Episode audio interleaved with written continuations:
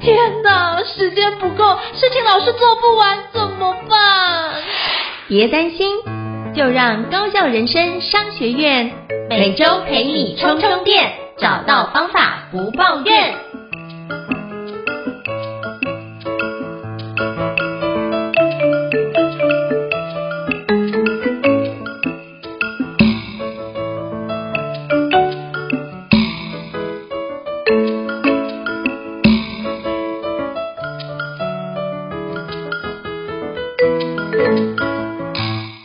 大家好，欢迎大家来到高校人生商学院，我是赵应成，我是电脑玩物的站长伊瑟，伊瑟老师好。许多人想达成的梦想很多，而人生苦短，如果用相对高效的方式进行，进而使人生丰富精彩？高校人生商学院与你一起前进。想请教伊瑟老师，我们今天想要聊什么样的主题呢？今天呢，我们可以来聊聊看我自己在时间管理相关的课程当中常常被问到的一个问题。就是我们知道时间管理当中休息休闲也很重要，我们前面几个单元有也有聊过类似的话题，但是我其实常常收到的回馈或者是询问是这样子的，就是我常常不小心过度休息，休息太久，我想去放松一下，结果没想到停不下来，然后就沉迷在那一个我觉得有趣好玩的事情上面，那或许。很多听众朋友或许跟我们有类似的这样的体验，有时候去做一件很喜欢、很好玩的事情，但是怎么样让自己可以克制住，在一定程度底下能够停下来，然后回去好好去做那些重要的任务呢？不会过度的放松，不会过度的休息休闲，然后能够防止沉迷。今天或许我们跟胤丞老师来聊聊如何防止沉迷的一些技巧，或者是经验跟方法。那刚刚伊瑟老师在提到就是如何沉迷，我自己想到，哎，对我也会休息一下，就是过度休息，我偶尔也会出现这样的情况。那我想请教伊瑟老师，那通常遇到这种情况，你会怎么样提醒自己，或怎么样的觉察到自己过度休息？你用什么方法呢？我确实有时候会运用一些小方法，不过我在运用这些方法之前呢、我我倒是想要先有一个让大家。比较放心的提醒，就是有时候我很沉迷一件事情，让自己沉迷一天，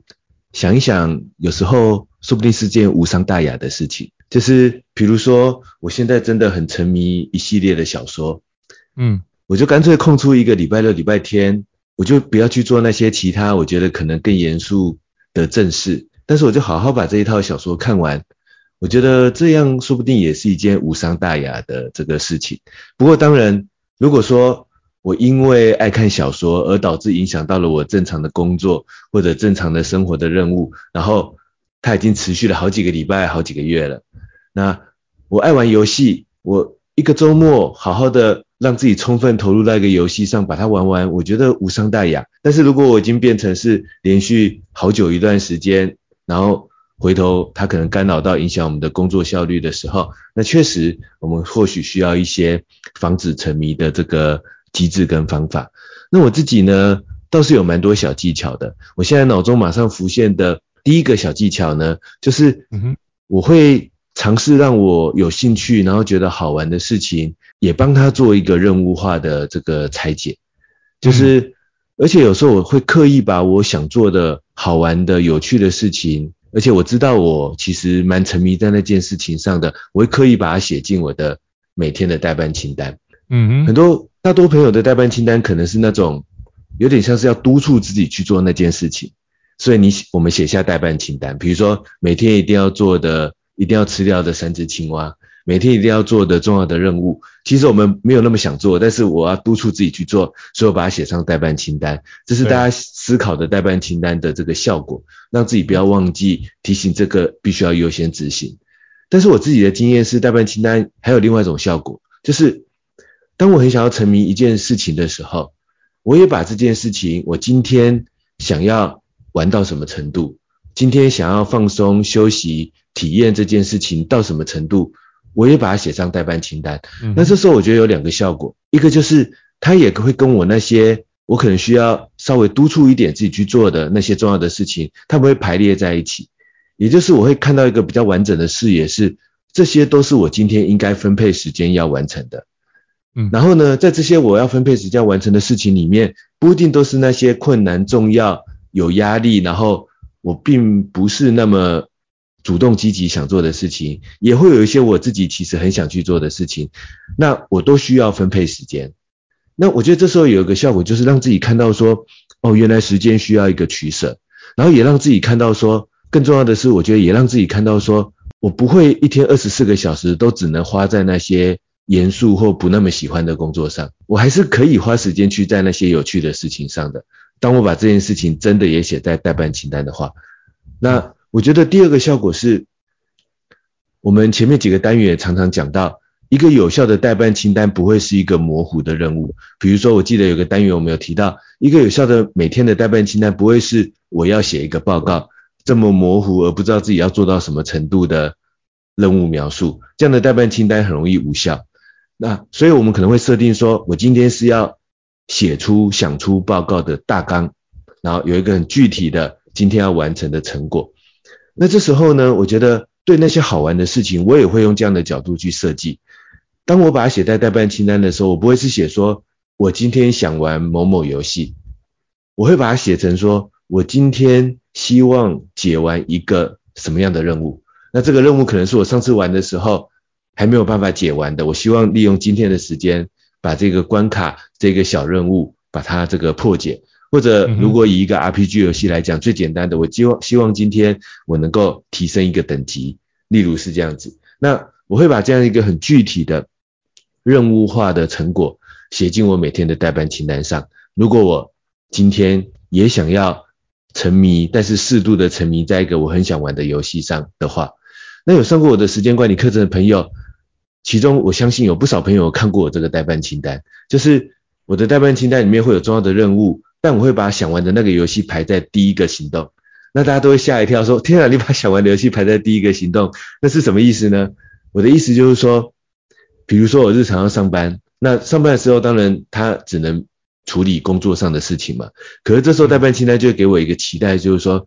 如果我今天在上班时间把这些工作上的任务处理到一个段落，等到我来到自己休息、零碎掌可以掌控的时间的时候，我有一件好玩的事情可以去做。这时候我会有个动力来推进这这这些事情。然后这时候呢，当我到了自己的午休时间，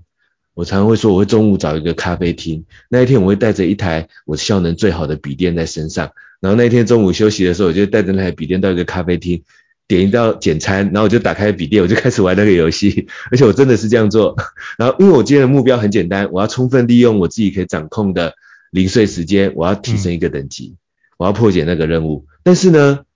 相对的，当我提升那个等级，破解那个任务的时候，因为待办清单那样的设定，我就会有一种我今天完成了，这就是我今天的这个截止点，而不会觉得有一种心理状态是说好像还不满足。好像还要必须一直玩下去。我觉得这个小技巧啊，我觉得其实是我自己观察我自己，就是沉迷的心态有时候是一种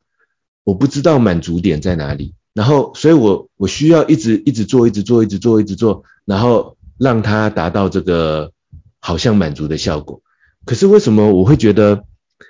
我好像没有达到那个满足的效果呢？我觉得有两个原因。第一个原因就是。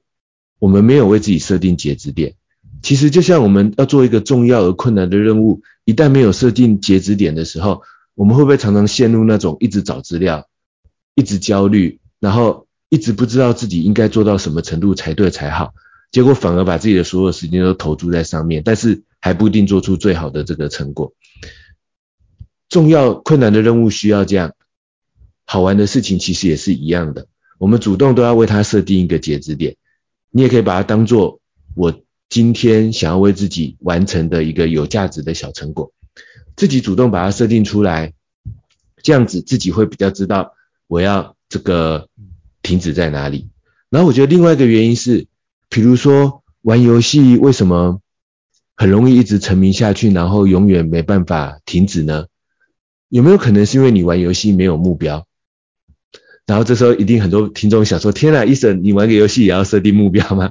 可是其实这就回想我们真实的工作跟生活嘛。一旦工作跟生活没有目标的时候，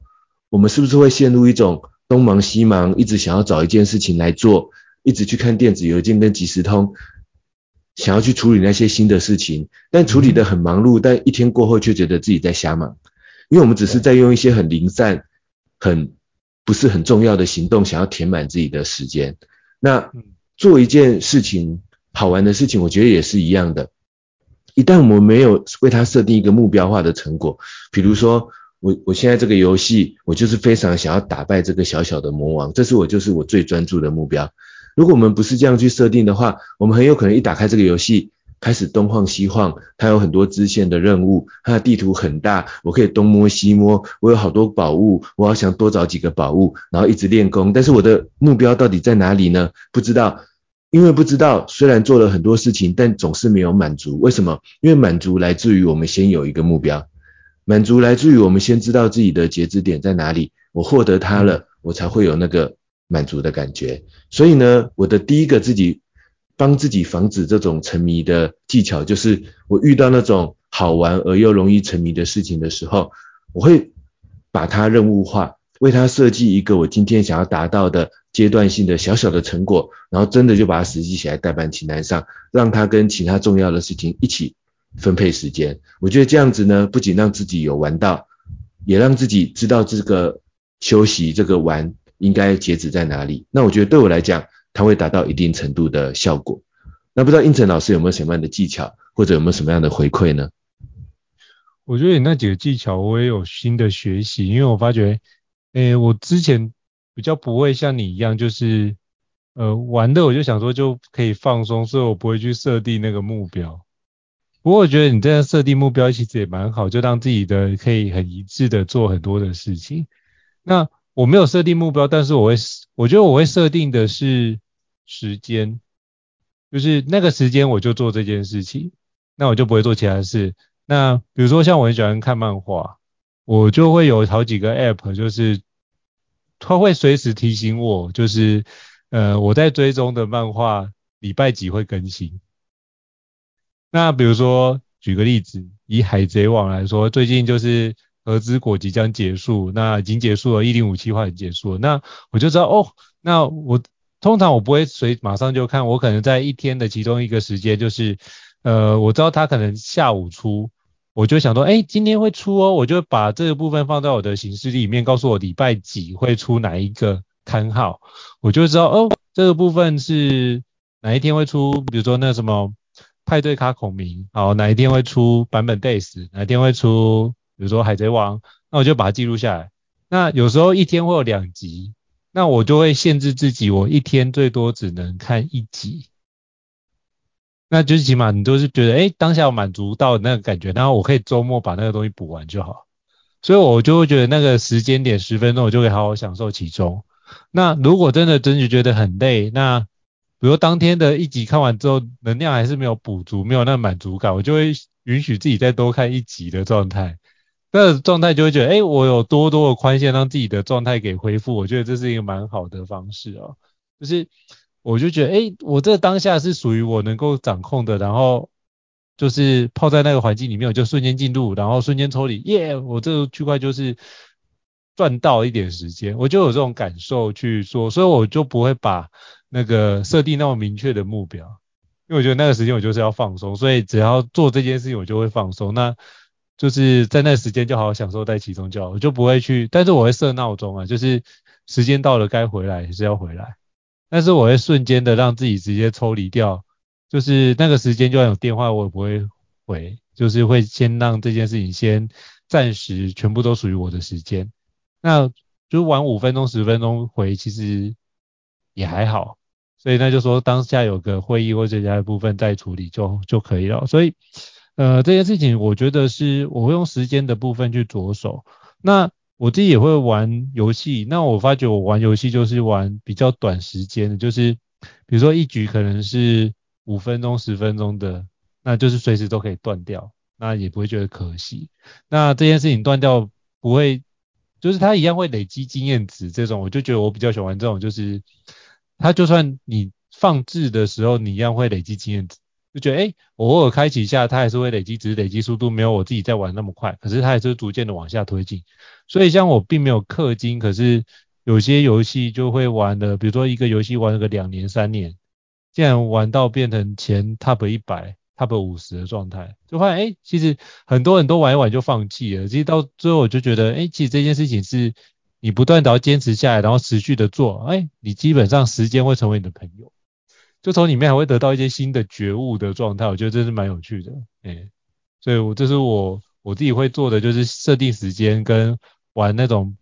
比较不会。比较有时间限制的游戏，我觉得这是我的一个做法。我觉得这也是一个很好的这个回馈跟分享。那我自己有一个简单的这个小小的补充，就是我之前看过一本书，那本书的书名叫做《生时间》，它是一本蛮轻松易读的这个时间管理相关的书籍。然后在《生时间》这本书里面呢，它其实提出了两个最容易消耗我们时间的这个问题。那有两种东西最容易消耗我们的时间，一种是马不停蹄，一种是万丈深渊。马不停蹄就是假设我们预设我们的工作流程是在那些电子邮件、即时通、别人交办的事情上，我们就会永远马不停蹄的有事情进来就只能去做。好，不过这个不是我们今天要讨论的重点。我们今天要讨论的重点是万丈深渊，就是。这个在这本书里面就提到说，现在真的有太多的 App、太多的服务、太多的工具，甚至太多的工作流程，它本身是一种万丈深渊，就是永远都有更新，永远都有更新，永远都有新的推荐。那这时候呢，我们作为一个人，作为一个工作者，或者作为一个要体验这些无论是休闲、社交活动的人，我们可能要去意识到它。这些东西属于万丈深渊的那个本质，比如说打开脸书，永远有个新讯息可以看；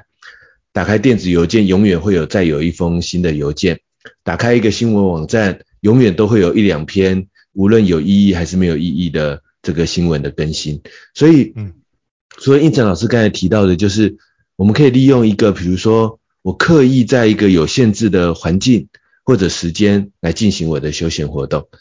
那。为它限制时间，为它限制环境。那因为这个时间会结束，这个环境有局限，所以我们就不至于很舒服的就一直一直一直不断的这个玩下去。那另外一个我觉得倒是也可以试试看的，就是我们可以关掉那些 App 游戏的这种自动更新或者是推荐的这个相关的功能。比如说像我自己偶尔会订阅 Netflix。我的方式是这样子的，当我发现我有一两部很想看的电影，或者有一部非常想看的剧集，在 Netflix 上架的时候，我就会订阅它一个月。但是我一订阅完，我就马上取消订阅，意思我会有一个月的看它的时间。但下个月呢，我的订阅周期就会到了。然后呢，但是我就可以利用这个一个月的时间，我是。真的去安排时间，这又呼应我刚才前面讲的，好玩的事情我也会把它任务化排上待办清单，所以我我不会拖延我想玩的这件事情，我想看的这个剧集，我就会在这个月真的安排时间，看是哪几个周末或是哪几天的晚上，因为我知道我只有一个月的时间，要不然订阅就要结束了，我就要把我想看的剧集、想看的这几部电影把它看完，然后就结束订阅。但是呢，我基本上从来不看 Netflix 上面的。这种自动推荐的那个清单，我是绝对不看的。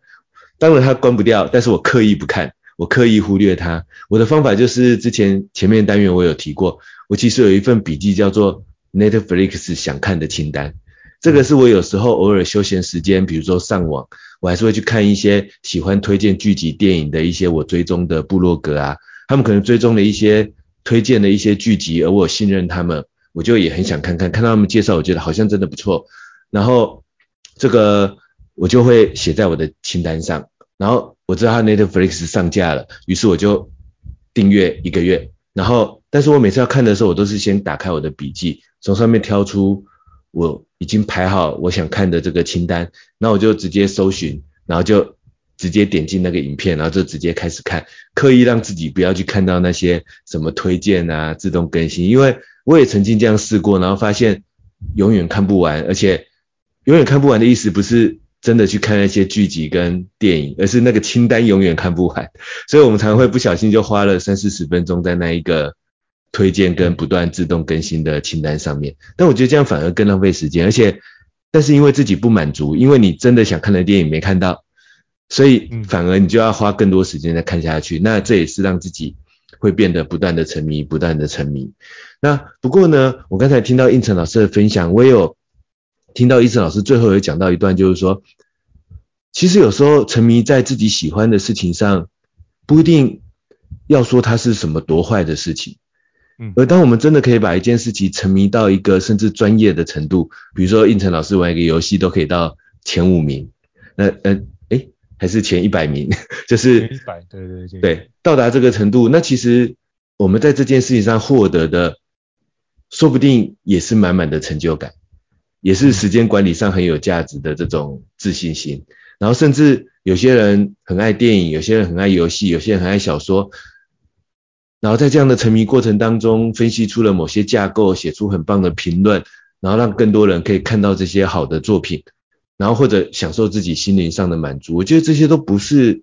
说是什么坏事啊。所以我这边想要再从另外一个角度来补充一个想法，就是，那么我们与其害怕自己沉迷，不如试试看让自己沉迷在那些最好的事情上面。嗯，我的意思是说。我们就去沉迷在那些最经典、可能最棒的小说上面。假设它真的就是很棒，然后它真的里面就是有很多值得我们去研究、体验的东西，我们就好好的去沉迷它。那当然，这个经典的定义每个人不一定要一样，我觉得这没有关系。但是我们可以去沉迷在那些最顶级的，然后最优质的，然后它的这个最好的这些事物上面。比如说，我要玩一个游戏。我干脆直接去玩这种类型的游戏里面的最经典的著作，然后去充分的去玩它，充分的去体验它，看看哦，原来这样子的游戏设计到最极致的情况，原来就是这样。这时候有没有可能因为这样子体验过之后，我对于那些随便做做的，然后只是这个比较，嗯，就是不是那么顶级的游戏，我反而就会觉得。算了，这个不玩也没差，我就不会在，我就不会沉迷在那些可能只是零零散散的这些小游戏上了，我就干脆直接去沉迷那个最顶级的作品，让自己去直接的体验它，去提高自己的眼界，让自己去享享受那种最优质的刺激，然后让自己得到最大的这个满足感。那这时候有没有可能这样子体验过后，我就会发现。啊，我已经看过世界上最美好的事物了，其他的事情呢，也没有什么那么值得我沉迷了。嗯，顶多就是偶尔我需要打发的时间的时候，我可以拿这些东西来稍微填补我的时间。但因为我已经体验过那些最棒的东西了，所以或许我就会觉得说，嗯，那其实我也很容易从其他的这些东西身上把它抽离出来了。我觉得这说不定这也是一个。可以去思考看看的这样子的一个角度，因为有时候沉迷它不一定是什么样的坏事。那我们如果好好去研究它，说不定我们在这里面找到我们的兴趣，找到我们的专业也不一定。但怕的是我们只是随便玩玩，怕的是我们的沉迷只是随便玩玩，只是在打发时间。那所以我觉得转换一一下这样的思考，说不定我们就不会在沉迷上那么焦虑。然后而且在沉迷上，我们可能还会有一些。额外的这个获得，当然还是必须有一些防止沉迷的机制啊。刚才我跟胤丞老师也有一些思考，但是我觉得某个角度来讲，我们也要思考，它不一定就是完全是不好的事情。不知道胤丞老师有没有什么样的想法跟回馈呢？好，当胤丞老师这样提，我忽然会心一笑，因为我发觉一件事就在于，通常是一个游戏啊，如果是很经典，比如说像以前我玩那 Diablo，就是那个暗黑破坏神。它就会有很多个续集，在序章再次出现，或者是以前比如说所谓的太空战士，就有很多的续集，或者是最早期我们可能玩电脑的，比如说炎龙骑士团，或是呃仙剑奇侠传，它后来的画面都越来越精致，然后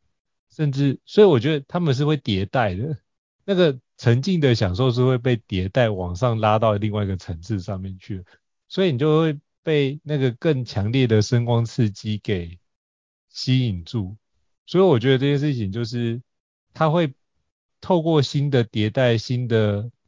新的版本，然后让你觉得哇，这个版本又比之前更炫，你就更想要体验新的版本。它等于是广告这件事就把你取代掉过去版本，所以我觉得它的那个一定会有更高级的刺激的出现，而且会更强度的刺激出现。所以我觉得那一段的区块会是在于，你会觉得哎，看到新的你就觉得哎，那我把它看下去？好像不错哎，那我就就就试了，那这件事情就会又沉迷这个区块。我觉得我翻完全同意你说，你做 Netflix 的那个区块的部分，就不要看那推荐清单，因为大部分的推荐清单都是应该说，他们那推荐清单的机制的设计是为了让你能够尽量留在 Netflix 或者留在平台上，不要离开，所以他就是尽可能想尽办法让你沉迷，所以他会做非常多种机制让你沉迷。可是就算游戏也会让你沉迷，就比如说，哎，你在多久时间之内你可以再回来啊？填不多，呃，三十分钟之前再回来，它就有个提醒，会直接在 App 上面提醒你。我就会把那都关掉，因为我发觉，呃，我之前玩过几个游戏，玩到很不错的成绩，结果呢，呃，游戏当掉，然后重新更新的时候，我整个资料都不见。我那个瞬间就会把所有的游戏给删掉，就觉得我玩这个都是浪费时间。那那时候就会重新厘清说，那这件事情哪些是比较对我来说是比较好的。呃，该沉迷的事情，我发觉，诶，读书可能是一个比较累积性，玩游戏可能没有没有，所以那段时间我就会把全部都删掉，然后回过来念很多很多的书。所以我觉得那件事情我会转换不一样，就是从里面知道说，哦，这个东西是一个虚幻的状态，虚幻的排名。那我为什么要在意这个虚幻台排名？我为什么不把这些力气用在在意我实际的工作的成果？我如果把这件事提升高，如果玩工。如果玩游戏可以做这么多，那为什么工作不愿意多做一点？那我觉得就会把这样子的情境借进过来。那如果我要把我的工作变成类似 RPG 游戏这样的方式去进行，那我目前遇到的关卡是什么？那我想不想再尝试多尝试一些新的？我们玩游戏失败觉得很正常，你都愿意再尝试，为什么我们做这件事情失败就不愿意再尝试？所以我就发觉，哎，从玩游戏的过程，我会如何让自己设定在遇到困难的事情，我不愿不愿意再设定一个关卡，设定一个奖励，让我自己去往那个地方再多多尝试一遍。我就会把我游戏这件事情跟我的工作做个连接。那比如游戏就会有所谓的氪金，那我就会想说，那氪金这件事情会让我的设备比较完整。那我在现实生活中，我愿不愿意去升级我自己的，比如说讲课的装备，或者是。相关的一个设备，我愿不愿意去更新？那这是不是一笔费用？是。那重点是会不会因为这样让我的成果更好，产生更好的迭代？那也会。那我就要去评估它的 trade off 这件事情。那我觉得这都是可以借鉴的环节了。那如何让自己能够更加沉浸在自己的工作，产出更好的产值？在单位时间做出更好的品质跟成果，那我觉得这件事情就可以把这个部分累积起来，同时同时透过玩游戏的部分，让我去理解到这件事情的一个好处，那我就会觉得，哎，如果我把我的工作变成 RPG 游戏，那我就觉得，哎，很多事情就可以用这个方式帮你做推进。遇到困难没关系，我们就多多多尝试不同的方法，总会过去，一切事情都会在不顺利的顺利完成，那就慢慢的把这件事。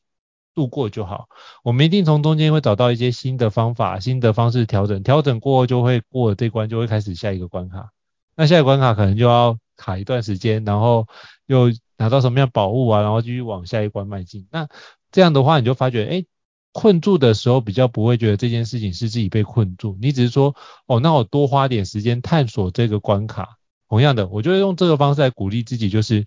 那这个关卡如果卡住没关系，我就。多多玩一下，那多花点时间去研究一下，会不会有哪个环节我没留意到？那可不可以去看一下？哎，其他人遇到这种情况怎么去做？那就类似我们的攻略，就把这件事情可以有效的展开。所以我觉得我会用游戏的部分在里面重新去思考，我怎么，其实我会做游戏的复盘诶，就是我在哪个地方做得好，做得不好，我会把它写下来，然后打在一个档案里面，那我就知道哦，我会开始找出这个游戏的游戏规则。怎么样的游戏规则可以让我的效能极大化？比如说，比如说要打呃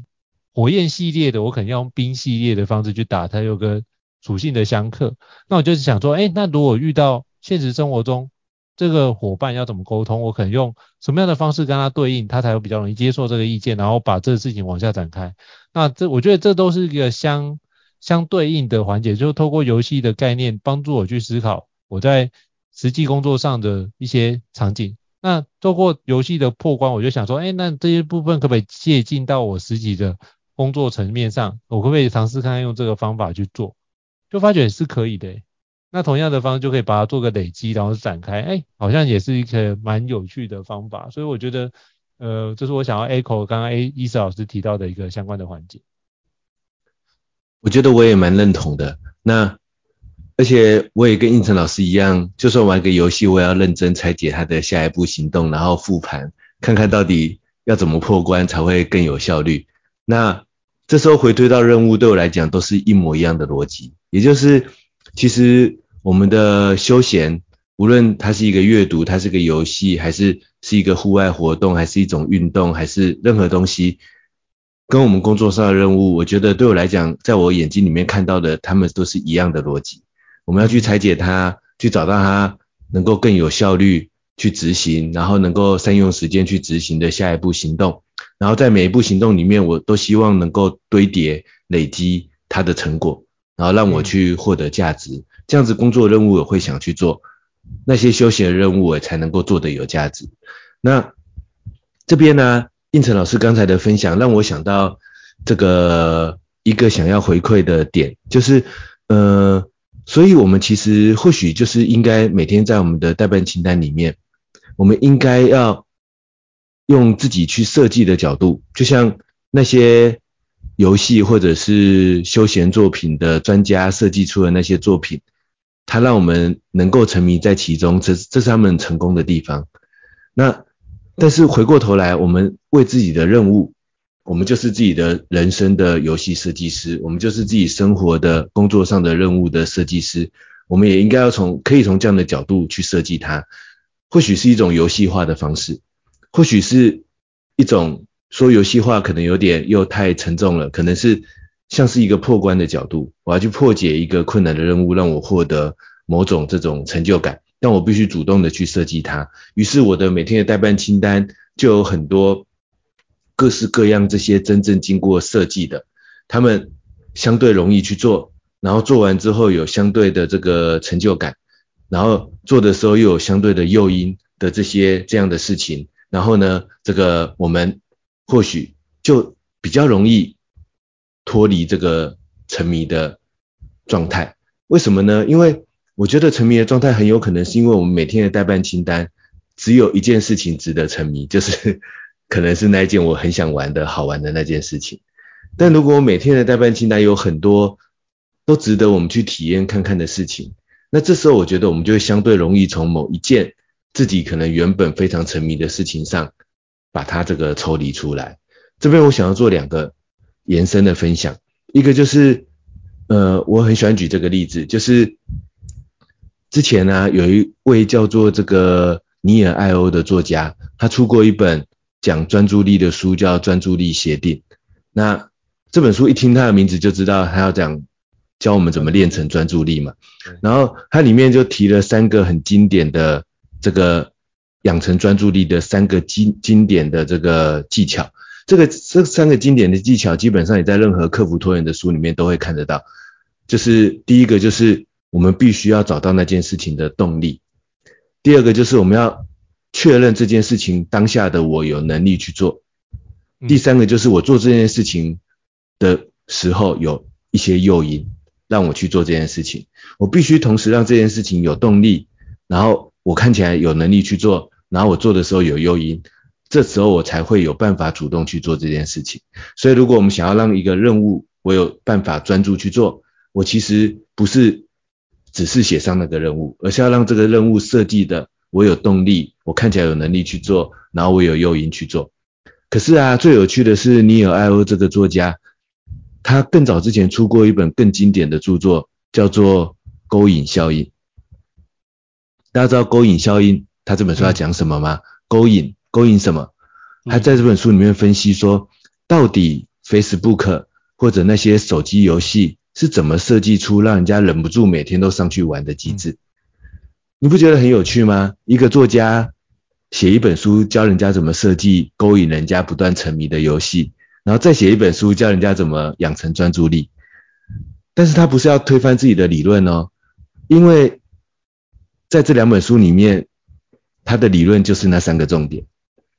所以就是这是一致的事情。那如果我们想要帮助自己脱离沉迷，那我觉得应成老师刚才分享的这一段很棒，就是其实我们就是要回头在自己的重要的那些事情上，也为它设计成设计出让我可以沉迷，或者说沉迷有点太严重了，就是它起码要看起来有趣，我有能力去做，我有一点点诱因去做，然后这样子，当这些列在待办清单上的时候，我就会知道，嗯，我有很多不同的选择。然后我分配一点时间给最好玩的事情，也分配一点分分配一点时间给有一点挑战，但是我现在有能力去做到的某件重要的任务的阶段性的成果。那我觉得这样子就可以了。这样子我们每天的时间管理其实就可以开始走出这个可能的这个沉迷的这个循环当中。这类让我回想到我自己在这个陪伴小孩的过程当中，其实我很明确的我知道说。有些事情小孩一定会想要优先选择，以及忍不住沉迷在上面，比如说看卡通，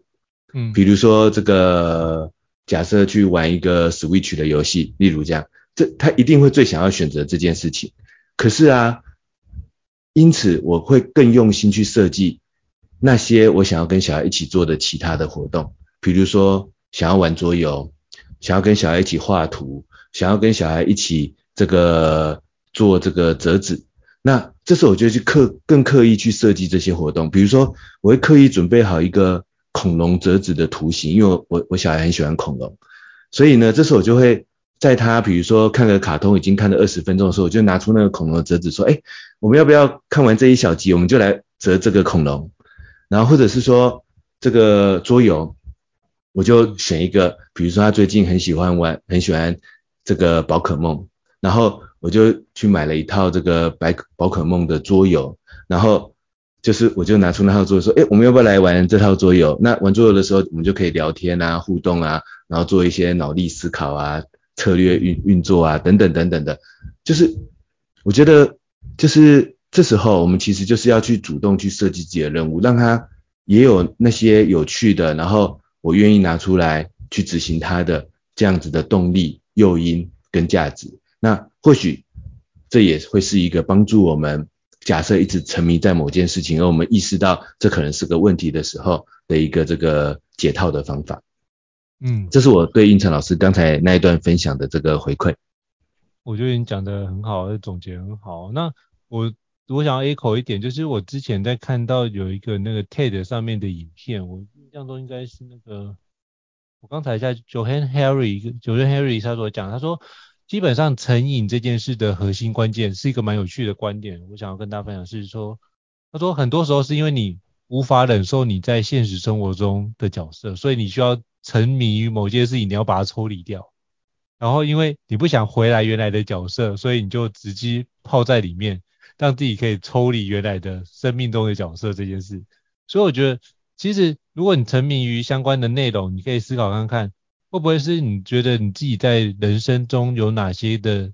困境是遇到的？那那个是你不想要面对的事情。那我觉得其实我觉得回过头来是，就像圣严法师所讲到，就是面对它、接受它、处理它、放下它。那透过这个角度去做，其实面对才是相对比较好。只是。我们可能会觉得，哎，我们现在还没准备好，所以透过一些方式帮我们抽离，那我们可以用站更远的距离，比如说沉迷游戏，但是看站更远距离去看一下这件事情，可是还是要回来，不能就是就是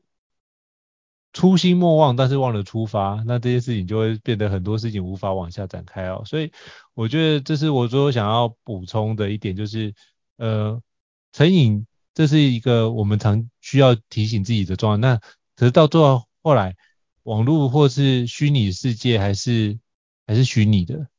我们还是我们真实的人生要过，所以还是会回过来，还是我们怎么样做可以回过头来把我们真实的人生过得比较高效。所以我觉得这是我想要补充的一个内容。那我想为应成老师刚才这个分享啊，我想帮各位听众为今天的节目来做。两个层次的这个总结，因为我们今天跟胤丞老师聊了很多我们各自的一些方法跟经验，我觉得这样子我自己讨论下来，我觉得其实可以分成两种层次。第一种层次就是一开始的时候，我跟应成老师都分享了一些我们自己如何在某件事情上让自己设定一个限制、一个截止点的这个小技巧。那在这种阶段呢，就是说我们生活当中有一些我想玩、我想去体验的有趣的事情，然后我们利用一些小技巧，帮自己可以每一天这个适可而止。我想这是沉迷的一种解决的方式。不过啊。我觉得到了后半段，其实我们开始讨论的是说，我们之所以会沉迷，其实来自于我们工作生活中某些真正的困难，某些无法解决的难题。所以这时候或许我们要防止沉迷的方法，不在于沉迷那件事情上，因为沉迷那件事情，老实说，只是我们的一种替代品而已。嗯，所以呢，我们在那那个替代品上纠结老半天，然后。如何去设计机制，让自己不要沉迷那件事？其实我们很有可能会转换到另外一个替代品，继续去沉迷。所以，我们应该要回到我们真实的工作生活当中，那一个最困难的问题、任务、目标到底是什么？拆解它，透过我们前面几个单元很多的解决问题或拆解的技巧，拆解它，找到现在的我有能力去做的那个小小的产出是什么？让自己去试试看，让自己发现自己是有能力去做到一点点成果的，然后这个成果会为这件事情带来一点点转机，带来一点点的改变，真正去面对这个问题，那或许才是我们在人生当中防止沉迷更好的这个方法。我想今天的分享应该可以分成这两大层次，那这是我的回馈跟总结。